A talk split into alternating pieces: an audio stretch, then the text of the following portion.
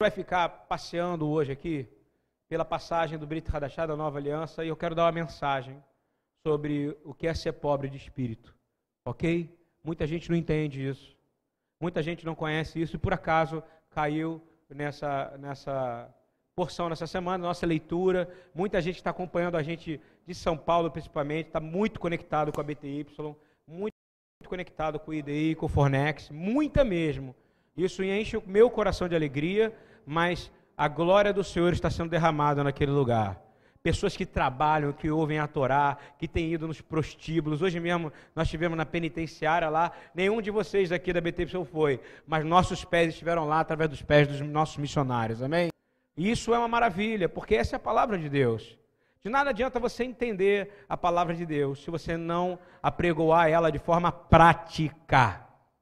E prática não é apenas um, o dia que você estuda, que é o sábado. Você estuda a palavra todo dia, mas o sábado é decidido para você estudar. Está no Novo Testamento dizendo: e no sábado eles aprenderão e lerão as Escrituras e aprenderão sobre a lei. Meu amigo, isso é uma aula para você dizer que de domingo até a próxima sexta-feira você tem que colocar em prática a palavra de Deus, amém? Você não botar, não adiantou nada, você é apenas mais um. E nós não fomos chamados para ser apenas mais um, fomos? Você quer ser? Eu quero ser mais um? Não. Eu quero ser aquele que vem, como diz a palavra de Deus, bem-aventurados são os pés daqueles que anunciam as boas novas nos montes, nas favelas, nos presídios, para as crianças, amém? Que você seja bem-aventurado em nome de Yeshua, amém? E eu começo a entender que essa paraxá, que que fala, e quando saíres, tem muito a ver com Mateus 5 e com Lucas. Quando você falar, quando a gente falar de bem-aventurança, você vai para dois lugares. Você vai para Mateus 5, ok? Imediatamente Mateus 5. E depois você vai para Lucas 6, ok? Imediatamente. Você vai ficar dançando entre um e outro. Tá? Lembrando que Mateus não é um livro cronológico. Eu já bati tanta cabeça, mas eu entendi que Mateus é um, é um, é um livro de Midrashim, é um livro onde Yeshua, eles aproveitam os ensinos de Yeshua nas parábolas o máximo possível para poder ensinar para eles só uma coisa. Se eu tivesse que dizer que Yeshua veio trazer só uma mensagem, e a mensagem que ele veio trazer seria o Sermão do Monte, que é chamado o Sermão do Monte, e que muitos lugares chamam de bem-aventurança, eu diria para você que essa é a verdade. Porque toda a mensagem dele se resume àquilo que está escrito ali. E não é que se resume diminuindo, é que aquilo que está escrito ali, e eu tenho mania de chamar de 8B, na minha, no meu relacionamento com o pai, eu falo, e os 8Bs? É assim que ele se comunicava comigo. Os 8Bs. 8Bs. São brahotes, são bênçãos. São, então é bem, bem-aventuranças. E se você for para Lucas também, e a gente vai andar um pouquinho para lá e para cá, e depois a gente vai no livro de Atos, eu queria dizer para você que a gente hoje pode, podia colocar no nosso coração algo diferente com relação ao entendimento e a aprendizagem da instrução de Deus, que é a Torá. Yeshua, ele era tão poderoso que ele consegue resumir a Torá em Lucas 6, Mateus 5, 6 e 7. E todas as mensagens dele, todos os midrash, ou seja, todas as parábolas dele, todo o estudo dele lembrava exatamente do que é a Torá. E da maneira que ele ensinava, ele incomodava muita gente. Porque ele tinha uma maneira que também incomoda muita gente até hoje. É complicado. Porque Yeshua, depois de 400 anos de Malaquias, até João Batista, ou seja, volta do mover profético de verdade, uma cura de uma mulher de idade avançada que lembrava a mãe Sara, não é isso? Quem é essa mulher? Isabel, não é isso? A mãe de quem? João Batista, aonde o Senhor olha e fala, que nem nós já falamos, estudamos isso há um tempo atrás aqui, está no livro de Lucas. O Lucas é cronológico. Lucas, você lê, você vai entender a historinha, tintim por tintim. Ele conta lá de trás como é que, como é que essa nova aliança é feita. Ele fala: procurei pessoas da tribo de Levi, não é isso? Achei, porque ali o Senhor estava falando. Ele fala: tinha um casal e esse casal era justo. Não é que é o marido é justo a mulher é justo, era ambos eram justos e eram irrepreensíveis, ambos, e guardavam todos os mandamentos. Uau! Ok. Então, eu vou te dizer uma coisa para a gente começar. Para guardar os mandamentos, seja ele quais forem, seja no resumão, amar o próximo como a ti mesmo, e seja no resumo mais complicado, ama o próximo como eu vos amei. Você precisa de uma coisa: anular sua vontade. Amém? Concorda comigo? Você não vai conseguir fazer nenhum mandamento com a sua vontade. A sua vontade é limitada. A sua vontade é suja. A sua vontade vai te levar para você ficar com preguiça e você falar assim: não quero estar aqui, não quero fazer as coisas da, da maneira de Deus, eu quero fazer as coisas da minha maneira.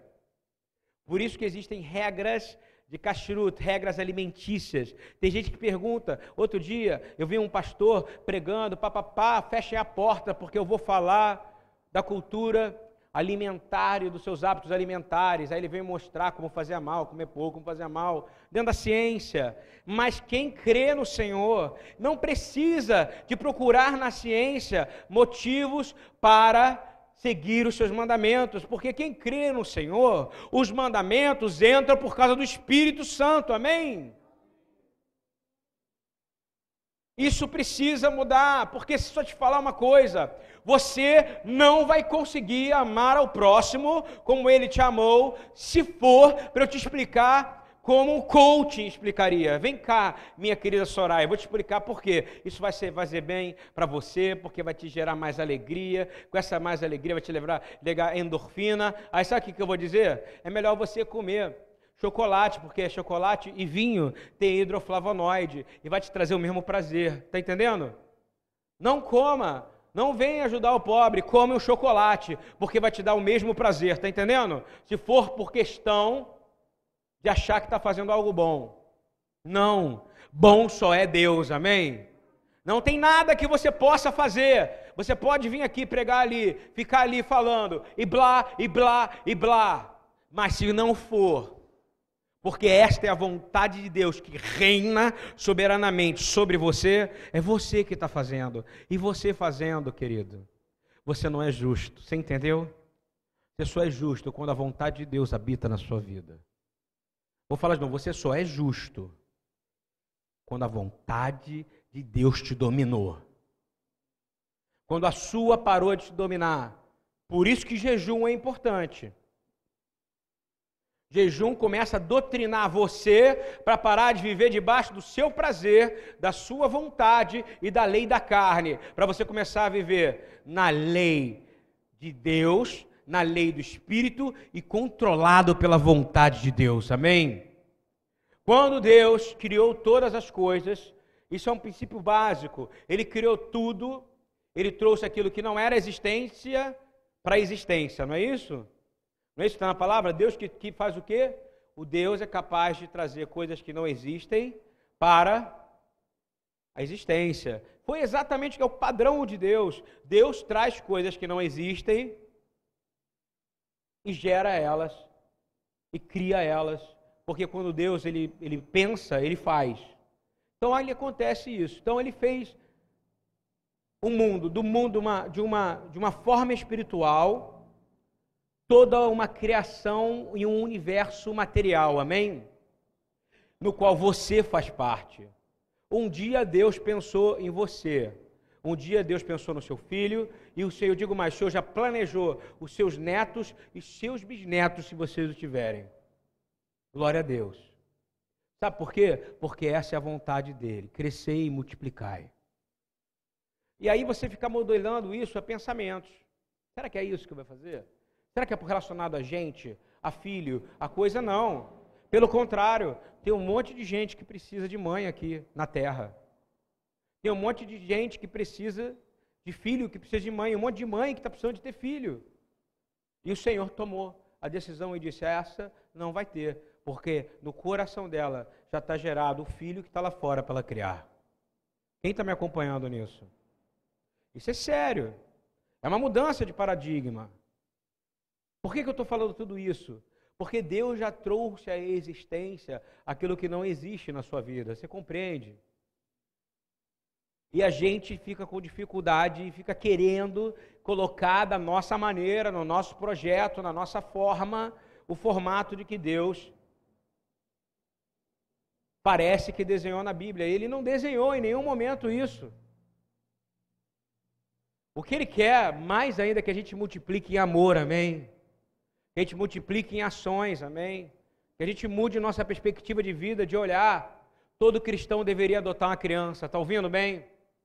Me irrita, vou colocar agora aqui, ó, nesse púlpito, em ordem de confissão. Uma pessoa que chega para mim e fala o seguinte: olha só, não é o meu chamado dar comida para pobre. Você me machucou quando você falou isso, ouviu bem? Vou falar. Não é o meu chamado fazer missões. Não é o meu chamado cuidar de uma menina que foi estuprada. Não é o meu chamado cuidar do próximo. E não é o meu chamado adotar alguém. Para com isso. Seria dizer, seria uma mãe dizer para mim que ela chegou hoje e falou: Olha, amamentei meu filho hoje dei comida para ele hoje, cuidei da minha casa, organizei as gavetas, organizei tudo, minha casa é super organizada, cuido. Você não faz mais do que a sua obrigação, ouviu, mulher? E homem que ama a sua mulher, você não faz mais do que a sua obrigação. Isso é igual o cara que entra dentro do ônibus, já falei isso, e fala: eu podia estar tá roubando, eu podia estar tá matando, eu podia estar tá estrupando, não é assim que ele fala? Hein? Aí ele tem que levantar alguém e falar assim: você não faz mais do que a sua obrigação. Isso que eu ouço nas igrejas. Da mesma forma, o missionário que fica acusando o pastor que está lá trabalhando. O cara está lá trabalhando, alguém tem que trabalhar para poder gerar recurso para a obra missionária, amém? Tem que ter o um equilíbrio. Mas o cara virar para mim e falar que não é meu chamado, e começar a tirar e matar um monte de gente da obra missionária, cara. Eu vou te dizer, o Senhor vai querer uma prestação de contas. E ele disse: ide e pregai. Para quem não sabe, a missão de Yeshua foi: ide, salve todo o universo e pregue a Torá. Amém? Qual é o seu chamado? Ide por todo lugar e pregue o evangelho. E vou te dizer mais: adote os órfãos e as viúvas desse século. Isso não é mais do que a sua obrigação. Quando você começa a ensinar e começa a ver que quando alguém chega e fala isso, eu não tenho dúvida do que eu estou te falando. Você entristece o coração de Deus. Porque Pedro não teve essa saída, teve? Yeshua orou, desceu e escolheu doze homens, não foi? Ele já sabia que um era ladrão, sabia que o outro era revolucionário, que era o zelote. Ele sabia que o outro ia ser cobrador de impostos, não sabia? Ele sabia tudo.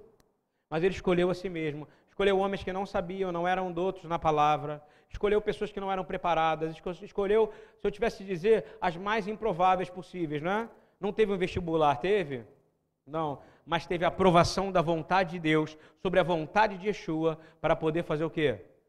Colocar na mão daquele, impor as mãos sobre aqueles homens. E eles tiveram que começar a aprender a dar comida para quem não tinha. Não é isso que ele ensinou? A lavar o pé de quem estava sujo, a cuidar de quem não tinha cuidado, a cuidar das mulheres, das viúvas e da igreja gentílica que ia se formar. Os samaritanos. Me lembro muito bem quando Jesus estava indo para Jerusalém, ele vai para Jerusalém, mas fala: em Jerusalém ele teve que passar em Samaria. Ele não queria passar em Samaria, você entende isso? Mas tinha no GPS de Deus passar em Samaria. E os samaritanos tinham um problema com os judeus e vice-versa.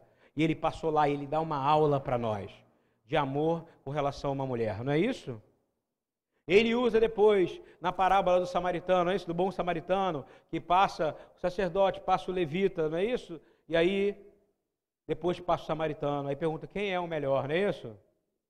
Ele quer ensinar para nós que nós precisamos nos despir de toda a nossa religiosidade. Nós precisamos nos, nos, nos, nos despir de todo e qualquer conhecimento que a gente tem que nos afasta da missão. A missão é salvar o maior número de pessoas possíveis, amém? Tem um alerta tocando nos céus, os anjos estão olhando, e está assim, ah, ah, ah, e você está esperando uma, uma trombeta só tocar. E a trombeta, o alarme já ligou, os ataques estão vermelhos, um monte de criança na rua abandonada, andando no lodo, tendo comendo lixo. Crianças ali que não conseguem, vão para a escola e voltam todo dia porque não tem merenda. Você está entendendo isso? Vão para a escola, chega lá, volta porque não tem professor, mas não tem merenda. Às vezes tem merenda, mas não tem professor. E volta para casa. Cadê a igreja? Cadê para adotar essas crianças com amor, com ensino, com educação e com evangelho. Esses são os profetas que Jesus foi buscar lá na Samaria. Cadê? E na Gadária? Cadê? Isso está me incomodando, porque quando a gente fala aí saídes, e quando você sair para a guerra, para pelejar, a vitória, a vitória que Deus já deu nessa guerra, ele fala, ele sempre quando fala que ele vai para a guerra, ele já te deu a vitória. A vitória hoje é você ir para a rua e conseguir voltar para casa diferente. Ter conseguido expandir o evangelho do reino. Amém? Há uma teologia fraca, há uma doença fraca, há um pensamento fraco, há um veneno soltado sobre o corpo intelectual e teológico da Igreja de Cristo. Não existe uma teologia, mas uma teocracia. Nós vivemos a teocracia do Deus único, do Deus de Abraão, de Isaac e de Jacó, que fala claramente em Deuteronômio 15, algo que parece que os doutores da Torá esquecem de ensinar. E diz assim: quando entre ti houver algum pobre dos teus irmãos, ou em algum pobre perto das tuas portas ou dos portais da tua cidade, na terra que o Senhor teu Deus te dá, leia-se, na terra que ele te deu é o Brasil. Ele diz assim: Não endurecerás o teu coração, nem fecharás a tua mão a teu irmão que é pobre. Isso é Torá. Deuteronômio. A pergunta é: quanto você deu de comida ontem? Não, não é meu chamado. Cala a boca. É verdade, chega, hipócrita. É, você que diz que é cristão, você é cristinho. Não é maiúsculo, não. Precisa de haver uma mudança radical. Quem é generoso será abençoado, pois reparte o seu pão com o pobre. Não é isso? Muda, dá tempo de mudar. Vou falar de novo. Aquele que oprime o pobre com desprezo, despreza também o seu Criador. Mas quem ao necessitado trata com bondade, honra a Deus de todo o coração. Eu estou lendo Provérbios, só para você saber, Provérbios 14, Provérbios 13. Eu podia citar aqui, eu fui ver. Nove, se eu pudesse dizer que mais da metade da Bíblia é como nós devemos instituir a justiça cuidando dos pobres. E você vai dizer que não é o seu chamado? Não é, é a sua preguiça que faz isso. Ouviu? A sua preguiça. Você está esperando alguém fazer por você. E sei que tem gente que vai usar o que eu estou falando contra mim hoje, eu não estou nem aí. Porque eu estou pregando o Evangelho, amém? Amém ou não? Amém. É o Evangelho e a Torá. Eu posso citar também várias passagens da Torá. Eu queria que a gente fosse agora para Mateus Mateus é, 5. E Lucas 6. Já que eu acordei, por que, que, eu, por que, que eu quero falar?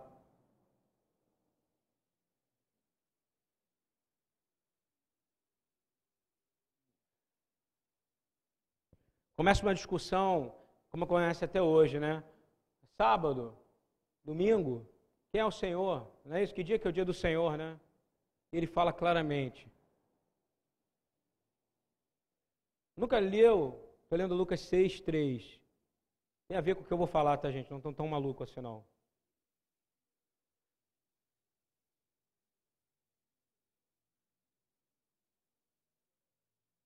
Ele mandou os discípulos irem arrancar espigas porque eles estavam com fome e eu garanto que era para dar comida para os outros também, tá? E era um sábado, ok? Quem duvida que Jesus ia dividir a comida que ele tem? Me fala.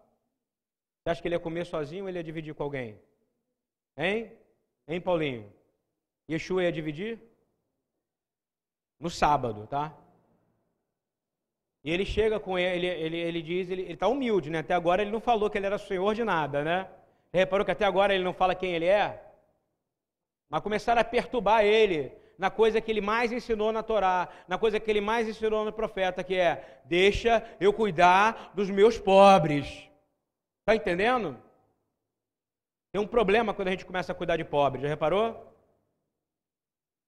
Diz assim: e acontecendo que, Lucas 1, estou lendo Lucas 1, estou lendo Lucas 6, 1. Por quê? Porque é a mesma coisa de Mateus 5 e hoje a nossa porção de leitura é relacionada a Mateus 5. E eu vou ler Lucas 6, que é a mesma coisa. Ok? Você tem que aprender a ler como? Remes, a palavra pela palavra. E aconteceu que no segundo sábado, após o primeiro, passou pelas searas Olha só, isso já dá uma, uma leitura clássica. Ele está ensinando que eles contavam sábado a sábado. Quem concorda comigo? Segundo sábado, primeiro sábado. Essa era a vida de Jesus.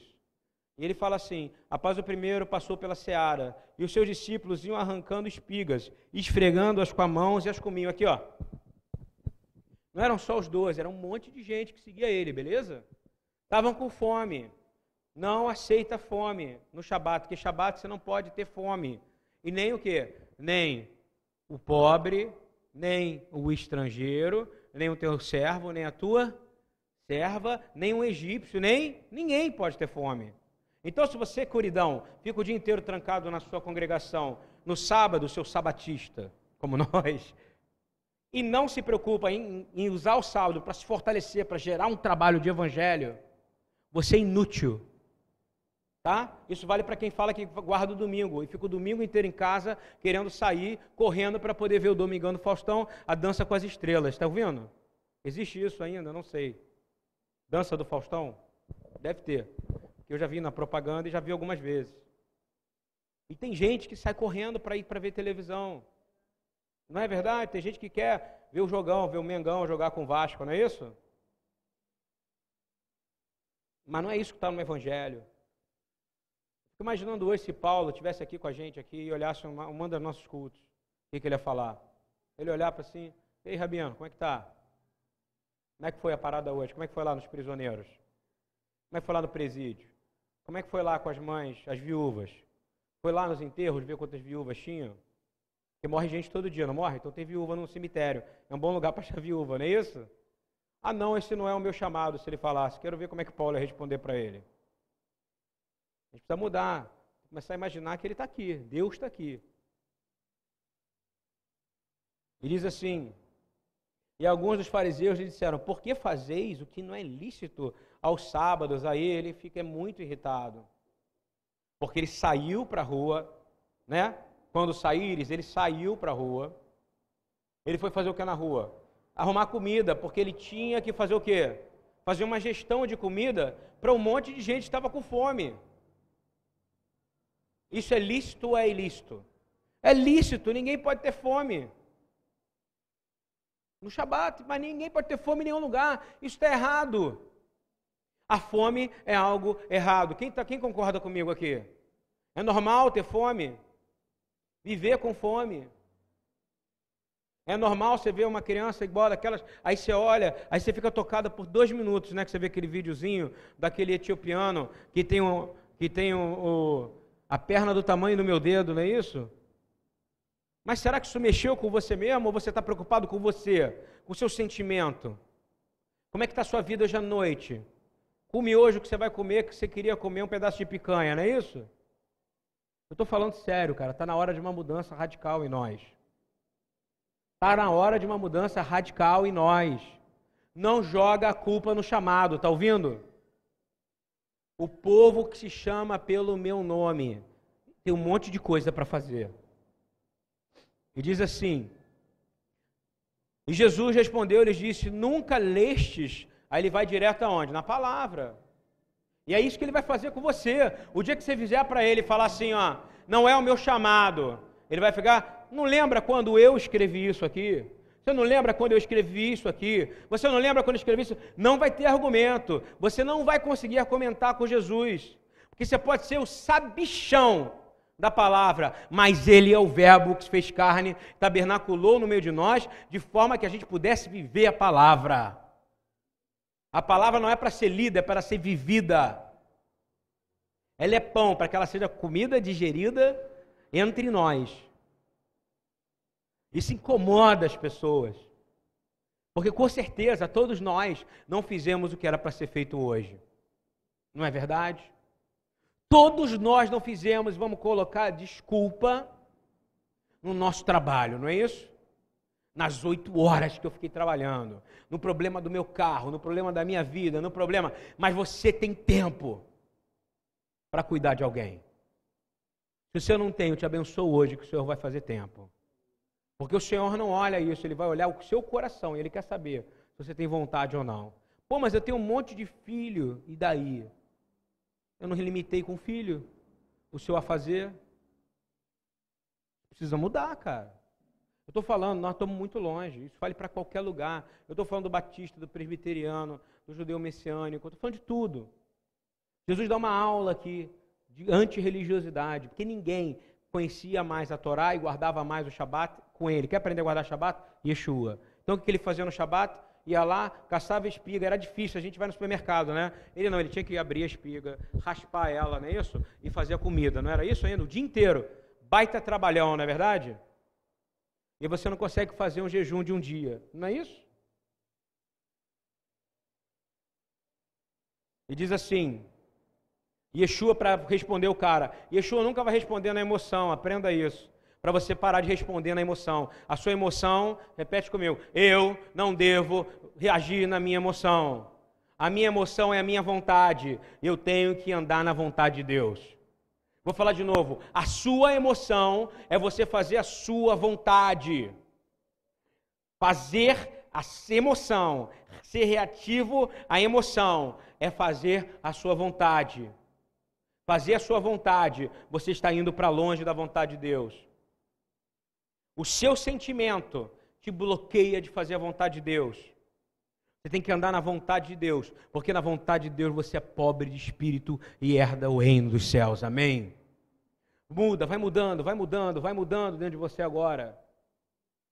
Diz assim: Nunca lestes o que fez Davi quando teve fome? Ele e os que com ele estavam, como entrou na casa de Deus e tomou os pães da propiciação um dia aqui teve um ataque de pânico aqui, de gente aqui, porque um dia teve uma pessoa com fome aqui, porque aqui a gente atende gente com fome. Amém? E a pessoa não sabia, ela não sabe se é pão de shabat, se não é pão de shabat, o que, que era pão. Entrou dentro da geladeira, abriu lá. Eu falei, pode pegar o que você quiser comer. O cara abriu, abriu o pão do shabat, cortou no meio, colocou três pedaços de queijo, mais salsicha de frango e comeu. Glória a Deus, amém? Porque Davi entrou na casa de Deus e tomou os pães da proposição, proposição e o comeu e deu também os que estavam com ele, os quais é lícito comer, senão só os sacerdotes, ou seja, ele tirou do sacerdote e deu para os que estavam com fome, porque em Davi existia o espírito do Mashiach. Não pode ter ninguém com fome perto dele, amém? A gente precisa mudar. A gente precisa mudar. Quem concorda comigo, diz um amém bem alto. A gente precisa mudar. Tem que parar de ficar cuecão, de ficar em casa esperando alguma coisa acontecer, tá entendendo? Porque daqui a pouco você morreu e a vida passou rápida. Eu às vezes eu acho que meu avô, que era ali, meu avô que era libanês, ele dizia para mim assim: é, eu não conheci ele, mas toda a minha família conheceu ele. Eudóxio. Ele falou assim é, para os filhos: a vida, a fé é do tamanho de um grão de mostarda. E a vida passa tão rápido quando você mastigar um grão de mostarda.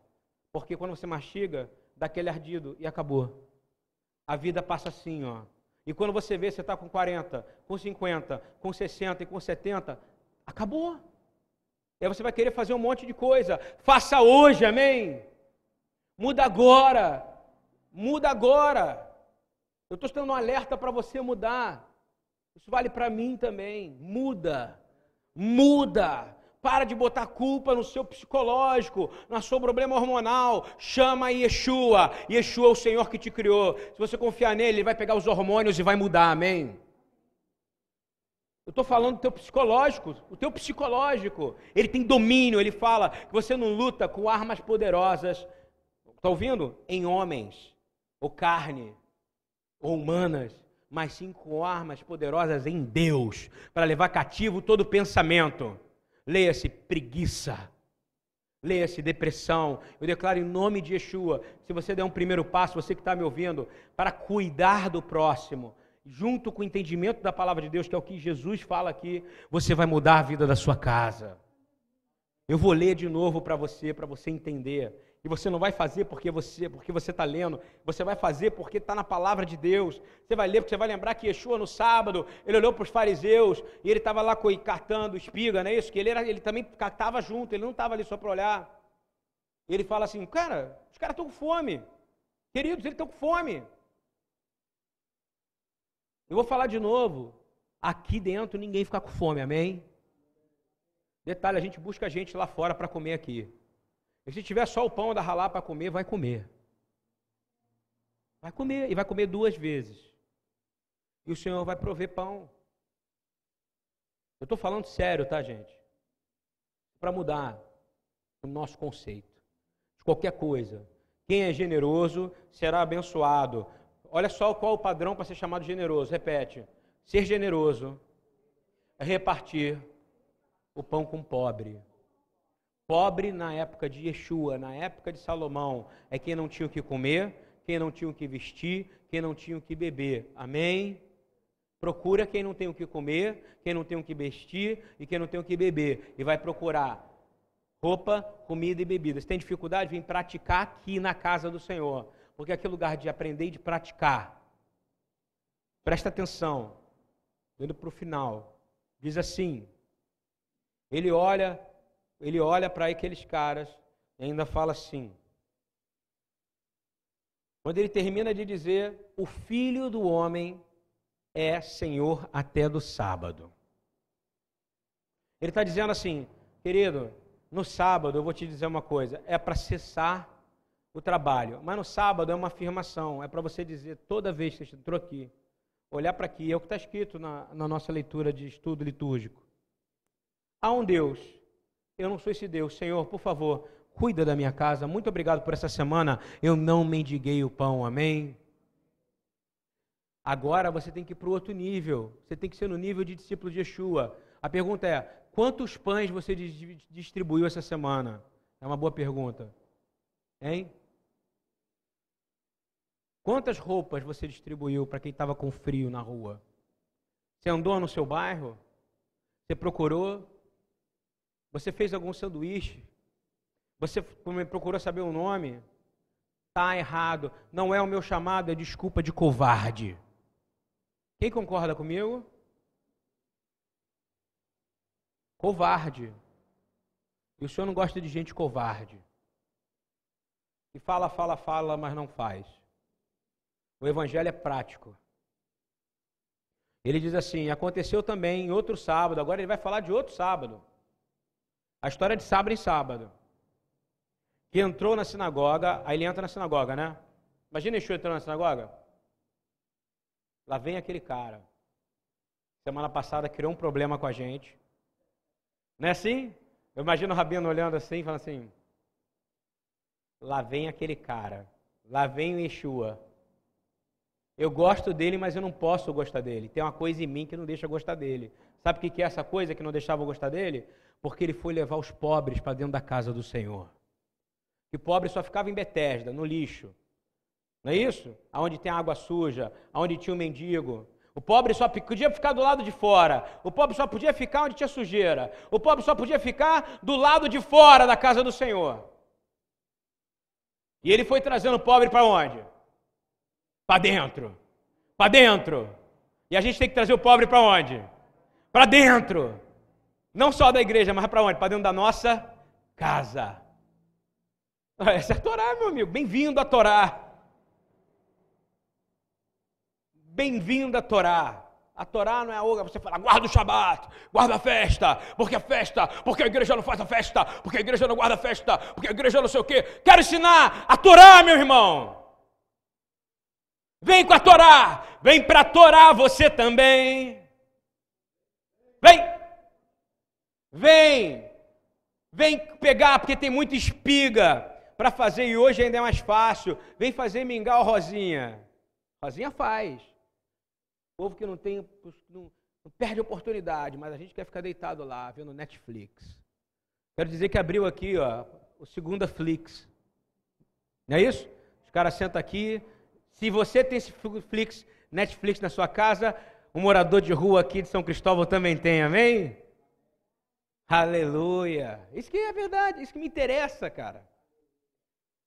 A gente precisa mudar a nossa posição com relação à Torá.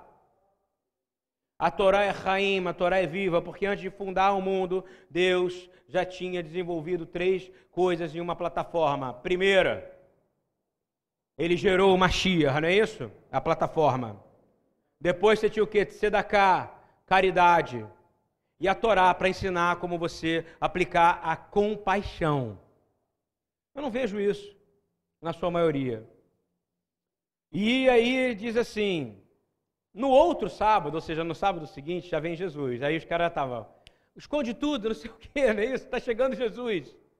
Jesus vai dar um problema, para com tudo aí, ó. Vai dar um problema aí, está chegando ele aí, ó. Vai ser complicado. Vai ser complicado. Eu sei que é isso que eu sinto essa rejeição também em mim, tá? Quando eu chego, eu já sinto que tem uma galera, não aqui. Mas é verdade, o cara chegar. Aleluia, que eu estou feliz, glória a Deus. Ele diz assim, aí ele entra, entrou na sinagoga, aí ele entra. Aí já imagina a cara, do, sabe aquele, aquele filme?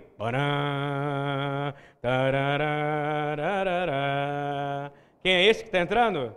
Yeshua. Aí ele entra, Naga, Aguilah, Yeshua está entrando na sinagoga. E os caras com medo. Aí vai tocar aquela música do psicose. Tararara, tubarão. O que, que Jesus vai aprontar com a gente? Porque nós somos religiosos e ele não é. Ele está trazendo o motivo da Torá de volta. E nós não queremos, porque nós queremos ficar amiguinho com Roma e fazer o negócio acontecer. Mas ele vai entrar e quando ele chegar, nós vamos ter que sofrer, vamos ser humilhados diante dele. Porque quem não cumpre o evangelho de Cristo, que cuida dos órfãos da viúva, é humilhado diante da presença de Deus. É simples, mas é complicado. Aí ele entra. Aí ele entrou na sinagoga, estava ensinando. Ele já entra para ensinar. Ou seja, na outra ele dava dando uma bronca nele, né? Nessa ele já está assim, não, olha só. E o pessoal tá, ele está ensinando. Aí vai. E havia ali um homem que tinha a mão direita mirrada. Por que, que ele sabia que o homem tinha a mão mirra, direita mirrada? Vamos lá. Porque ele olhou. Porque ele olhou. E muita gente aqui pode estar com deficiências e ninguém viu porque você não está prestando atenção nos outros. Tem gente que não tem, tem a visão periférica fechada. Sim, ou só olha para aqueles que não vêm. Está olhando um monte de cadeira vazia, um monte de gente que não veio, quem não veio. O Senhor Jesus, ele olha para quem está. Para quem está na casa, para quem está na família, para quem está na obra. Estão entendendo isso? Aí Jesus, ele olha para ele, homem, aquele homem da mão mirrada. E ele olha para aquele homem e ele consegue ver o homem da mão mirrada. Hoje tem muita gente mirrada com doenças emocionais, não é verdade, Rômulo? Com doenças psíquicas, com doenças problemáticas, com problemas. E você está querendo alguém do seu modelo. Aí você quer que a pessoa sor, sorria que nem você, viva que nem você, seja que nem você. E você fala, essa eu não gosto que ela é diferente de mim. Jesus não, ele procurava o mais diferente. Quem está me acompanhando aqui? Aí ele olhou, e porque ele era muito detalhista, ele preparou e falou assim: tem um homem ali com a mão mirrada no meio do ensino. Ele continuou ou parou o ensino? Parou. Por que ele parou? Porque ele tem carinho por todos, amém? E era sábado, sim ou não? Se ele dava comida, ele ia parar para olhar para aquele homem. Aquela mão podia dar sofrimento, às vezes o homem não estava nem mais aí o problema da mão, entendeu? Mas ele estava aí para o problema da mão do cara. Porque ele está aí para o seu problema nessa noite. Ele está aí para o seu problema nesse Shabat. Ele está aqui para o meu problema, ele está aqui para o seu. Ele pode juntar osso, ele pode cuidar de rim, tratar coração agora, mas será que você está afim? Qual é a sua posição? Porque eu vou falar de novo. O Senhor, ele não obra, ele não olha para a obra, ele não olha para as suas obras. Por mais que eu esteja falando, eu estou querendo falar não de obra, mas do seu coração, porque a minha preocupação pastoral é uma coisa: Deus não olha para obras. Repete comigo: Deus não olha para obras. Deus sonda corações. Ele vai saber, querer saber como é que é o seu coração nessa obra. Ele vai querer saber por que, que você veio aqui para fazer comida, por que, que você fez aquele sobremesa, por que, que você fez aquele. Por que, que você foi lá dirigir o jogo de futebol? Se era para cumprir tabela, se era para me agradar, ou se era para poder gerar mais filhos para ele, amém? E se foi para gerar mais filhos para ele, você está no caminho certo. Você está guardando tesouro no céu. Não tem limite para isso.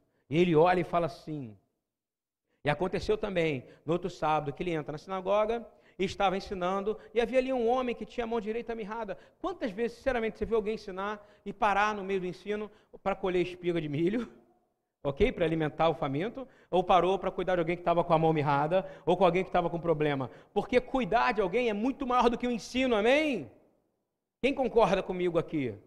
Cuidar de alguém é maior do que o Pedro Cuide das minhas ovelhas. Ele falou: Pedro, ensine minhas ovelhas ou cuide? Cuide. Ouviu? Pedro falou: cuide. Não é? Tu me amas? E se tu me amas, tu vai ensinar a Torá. Tu vai ser um cara que vai resgatar a Torá e vai ensinar a Torá, blá, blá, blá, blá, blá, blá. Não.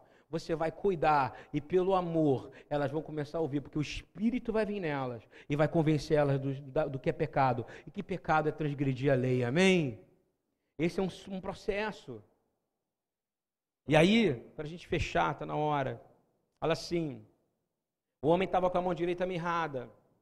E os escribas e fariseus observavam-no. Os, os escribas e fariseus, sabe o que eram os escribas? Os caras que escreveram aquela Torá, os caras estavam prestando atenção. Os fariseus eram os rabinos, entendeu? E que sabiam muito da Torá. Mas eles não estavam ali para ser curados, eles estavam ali, sabe para quê? Para analisar quem não estava guardando a Torá. Mas não para aplicar a Torá de novo. Os escribas e os fariseus não estavam ali para a aplicabilidade da Torá, mas sim para serem guardiões da religiosidade, que a religião que nunca foi criada, que é o judaísmo, fosse aplicada ali. Porque o Senhor não criou religião, o Senhor criou relacionamento com Abraão. Isso é importante. E fala assim. E aí eles estavam prestando atenção, deviam estar assim, sabe aquela cutucadinha? Olha, ele vai curar, hein? Ele vai curar. Em vez de estar dando glória a Deus que haveria uma cura. Você concorda que é assim? Eu vejo isso aqui na minha vida. A gente faz um monte de coisa, um monte de coisa bombando nisso. O reino de Deus, a gente sendo curado. E aqui nessa casa, infelizmente ainda tem gente. Fica assim, ó. Olha lá, ó. Tá fazendo um projeto ali, hein? Tá fazendo um projeto ali, hein? O que, que vai acontecer ali, hein? Meu irmão, sai dessa. Eu sua mão mirrada pode ser curada hoje em nome de Jesus. Não por mim, mas para ele. A gente já morreu, eu quero dizer que não tenho nenhuma ambição de viver muito tempo mais nessa vida, não. Estou falando sério. Não é de boca para fora. Quem me conhece sabe. O tipo de, até meu tipo de vida já mostra isso. A gente tem que parar com ter amor excessivo à nossa própria vida. O Senhor está querendo homens que se gastem para Ele. Esse é o Evangelho. Vamos ver o desfecho dessa história, né? Mas ele bem conhecia os seus pensamentos. Quem conhecia os pensamentos dos fariseus? Eu vou fazer uma pergunta, mas ele bem conhece os seus pensamentos. Ok? Sabe por quê? Porque ele não sonda estudo. Ele não sonda estudo. Está ouvindo? Ele não sonda obra, ele sonda coração. Pensa quando é que está seu coração hoje. Porque se até hoje você não entrou na obra, porque seu coração não está, amém, é honestidade. Mas se você não está fazendo porque você está sendo um, uma, um policial de alguém, ele diz: não julgueis para não ser julgado. E nesse não julgueis, é exatamente nisso que ele está falando, tá? É não julgueis a obra que o outro está fazendo. Porque seria um pecador criticando, criticando o outro pecador, só porque o outro pecador tem um pecado diferente do outro. Quem me entendeu aqui? Fiz uma confusão agora, não fiz? Mas deu para entender? Aí ele fala assim, e aconteceu, ele diz assim, e ele conhecia os pensamentos e disse ao homem que tinha mão mirrada, levanta-te e fica em pé. E olha só, ele para o ensino, seria assim, no meio do Shabat lotado aqui, Rabino Eduardo para o ensino. Louvado a Deus que isso aconteça nessa casa, amém? Que ele esteja pregando, cheio do Espírito.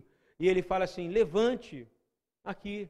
Ele manda a pessoa levantar. Ele não pede, quem está doente, levante, não. Ele prestou atenção em quem ninguém prestava. Sabe por quê? Porque já tinha, uma tendência, é, se eu estiver errado, o Eduardo vai me corrigir, no judaísmo, de que pessoas que são imperfeitas é porque tinham um problema de perfeição, e então não podiam estar. Tanto é que fala que Jesus, ele, ele é o, o, o psar, o que manca, não é isso? Porque haveria imperfeições de alguma forma, mas não haveria nenhuma imperfeição nele, você entende? Não existe, que ninguém podia ser imperfeito, inclusive para fazer uma oferta. Oferta, quero dizer, um sacrifício. Nenhum sacrifício podia ser imperfeito, não podia ter osso quebrado, não é isso? Não podia ser anão para ser sacerdote. Você vai lá lendo em Levítico, está dizendo tudo isso. Então meio que a pessoa vira para o rosto para não ver, não é isso? É que nem tem gente que vê uma pessoa muito ferida, muito machucada, ou com uma, uma atrofia muito grande no rosto, e a pessoa vira o rosto para não ver, né? Tem isso que acontece. Mas ele não, ele olha para todo tipo de doença, porque não há nada que você tenha no seu corpo, ou que você tenha feito que, não que possa escandalizar Jesus. Nada que você faça escandaliza ele. Ele conhece tudo. E aí ele diz assim: é, fica de pé, no meio de todo mundo. Ele pede para ficar de pé no meio. Estava todo mundo sentado e ele de pé, esse rapaz. E levantou-se, ele ficou de pé. Então Yeshua lhe disse: Uma coisa vos hei de perguntar. É lícito nos sábados fazer o bem ou fazer o mal? É uma pergunta que eu faço para vocês. Hein? É lícito fazer o mal ou fazer o bem? Hein? Ou é, bem, é bom fazer o bem todo dia? E no sábado é dobrado, não é? Então no sábado a gente tem chance de ter porção de bênção dobrada, amém? Eu quero abrir uma fase nessa casa, declarar que o Shabat vai ter bênção dobrada, cura dobrada, ousadia dobrada, mais jejum, mais oração e mais cura.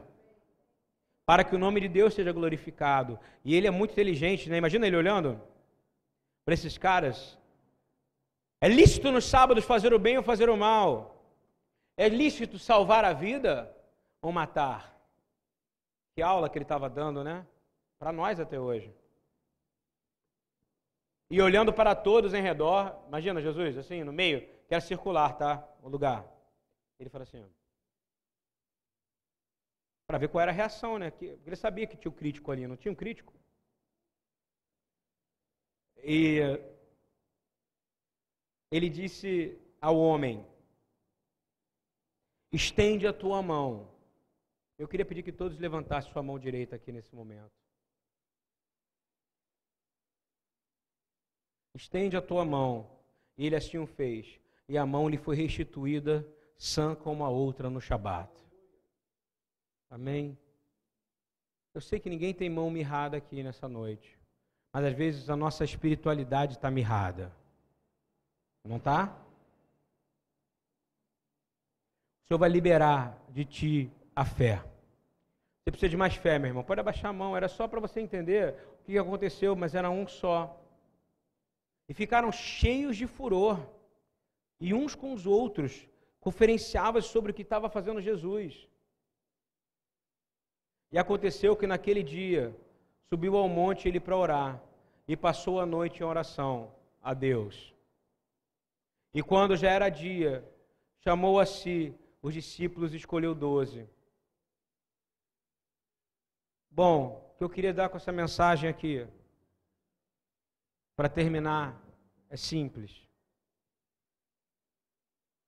Eu queria e quero que a gente comece a entender que se o Senhor te chamou para Ele, e você está aqui por causa disso, não é para ficar na cadeira esquentando ela, amém? Não é. Você tem que vir aqui no Shabat, se encher da palavra, mas no próprio Shabat, se for possível, praticar ela. E não espera algo acontecer. É raro ter uma, uma casa como essa, que tem obras no domingo, tem obra na segunda, tem obra na quarta, daqui a pouco a gente vai sair com sopa na sexta também. Mas se você está me ouvindo e está em casa, começa com, escolhe uma família perto de você. Não se preocupa com a religiosidade. Eu quero orar no nome de Yeshua para declarar que o Senhor vai aumentar a nossa fé. Nessa noite de Shabat, o Senhor vai aumentar a nossa fé. A gente vai parar de ficar preso às coisas religiosas. A gente vai guardar a Torá, e vai guardar o Shabat, e vai guardar o dia do Senhor de forma sobrenatural a partir de hoje. Nós vamos começar nosso culto, não vamos mais formatar eles, em nome de Yeshua, louvor, aí depois vem a palavra, depois vem não sei o quê. E se o Senhor quiser curar antes, Senhor não quiser louvor, e se o Senhor quiser que não tenha palavra, mas seja uma reunião de oração, e se o Senhor quiser, querido pastor, ou querido rabino, ou querido mestre, ou querido que for, falar assim, hoje você não vai dar a palavra, quem vai dar a palavra é a mulher que cuida da cozinha. Você vai deixar? Hein? Você vai deixar? Para de olhar quem é o seu preferido quem é o seu pregador preferido, quem é o seu preferido. Para de escolher quem é o seu melhor aluno ou sua melhor aluna. Para de declarar de quem você gosta ou de quem você não gosta. Quero te dizer, Yeshua gosta de todo mundo. E ele te direciona a cuidar de todo mundo. E para terminar, bem-aventurados os pobres de espírito, pois eles lhes darão um reino dos céus. Quantos aqui querem herdar o reino dos céus? Então você vai dizer uma oração junto comigo. Você não precisa repetir, mas guarda ela. Existem três linhas hoje. Tem a linha da eternidade, que é a linha onde habita Yeshua. Ok? Tem a linha do meio, que é a linha da sua. Tem a linha de baixo, que é da sua vontade. E tem a linha do meio, que é a linha da vontade de Deus. Nessa linha do meio habitam todos os obreiros aprovados à obra do Senhor. Na linha do meio mora aquele que faz a vontade de Deus. E Yeshua ensina bem no Pai Nosso que não seja feita a minha vontade. Repita comigo isso: que não seja feita a minha vontade. Você tem que sair na linha da sua vontade, ok? Aonde os seus sentimentos mandam, aonde você é dominado pelos seus sentimentos. Você tem que sair dessa linha hoje e começar a ir para a linha aonde você é mais do que vencedor em Cristo. Você tem que ir para a linha aonde a vontade de Deus habita. Mesmo que seja diferente do que você quer, glórias a Deus que seja, porque era diferente dos fariseus. Fariseus não queriam homens que colhessem ali na colheita no sábado. Fariseu não queria homens que curassem no sábado, mas o Deus vivo de Israel, o Deus de Abraão, o Deus de Isaac e de Jacó, pegou a vontade deles e apertou. E mostrou através de Yeshua: Eu sou o Senhor do Shabat.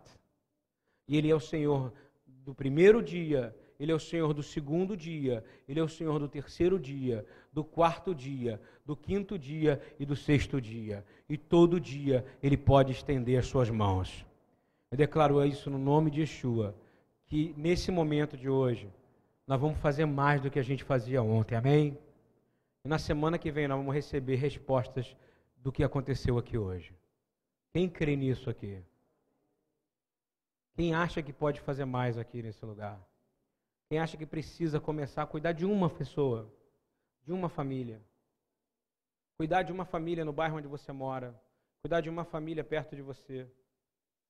É a sua hora. Amém? É a sua chance. Vamos colocar de pé, por favor.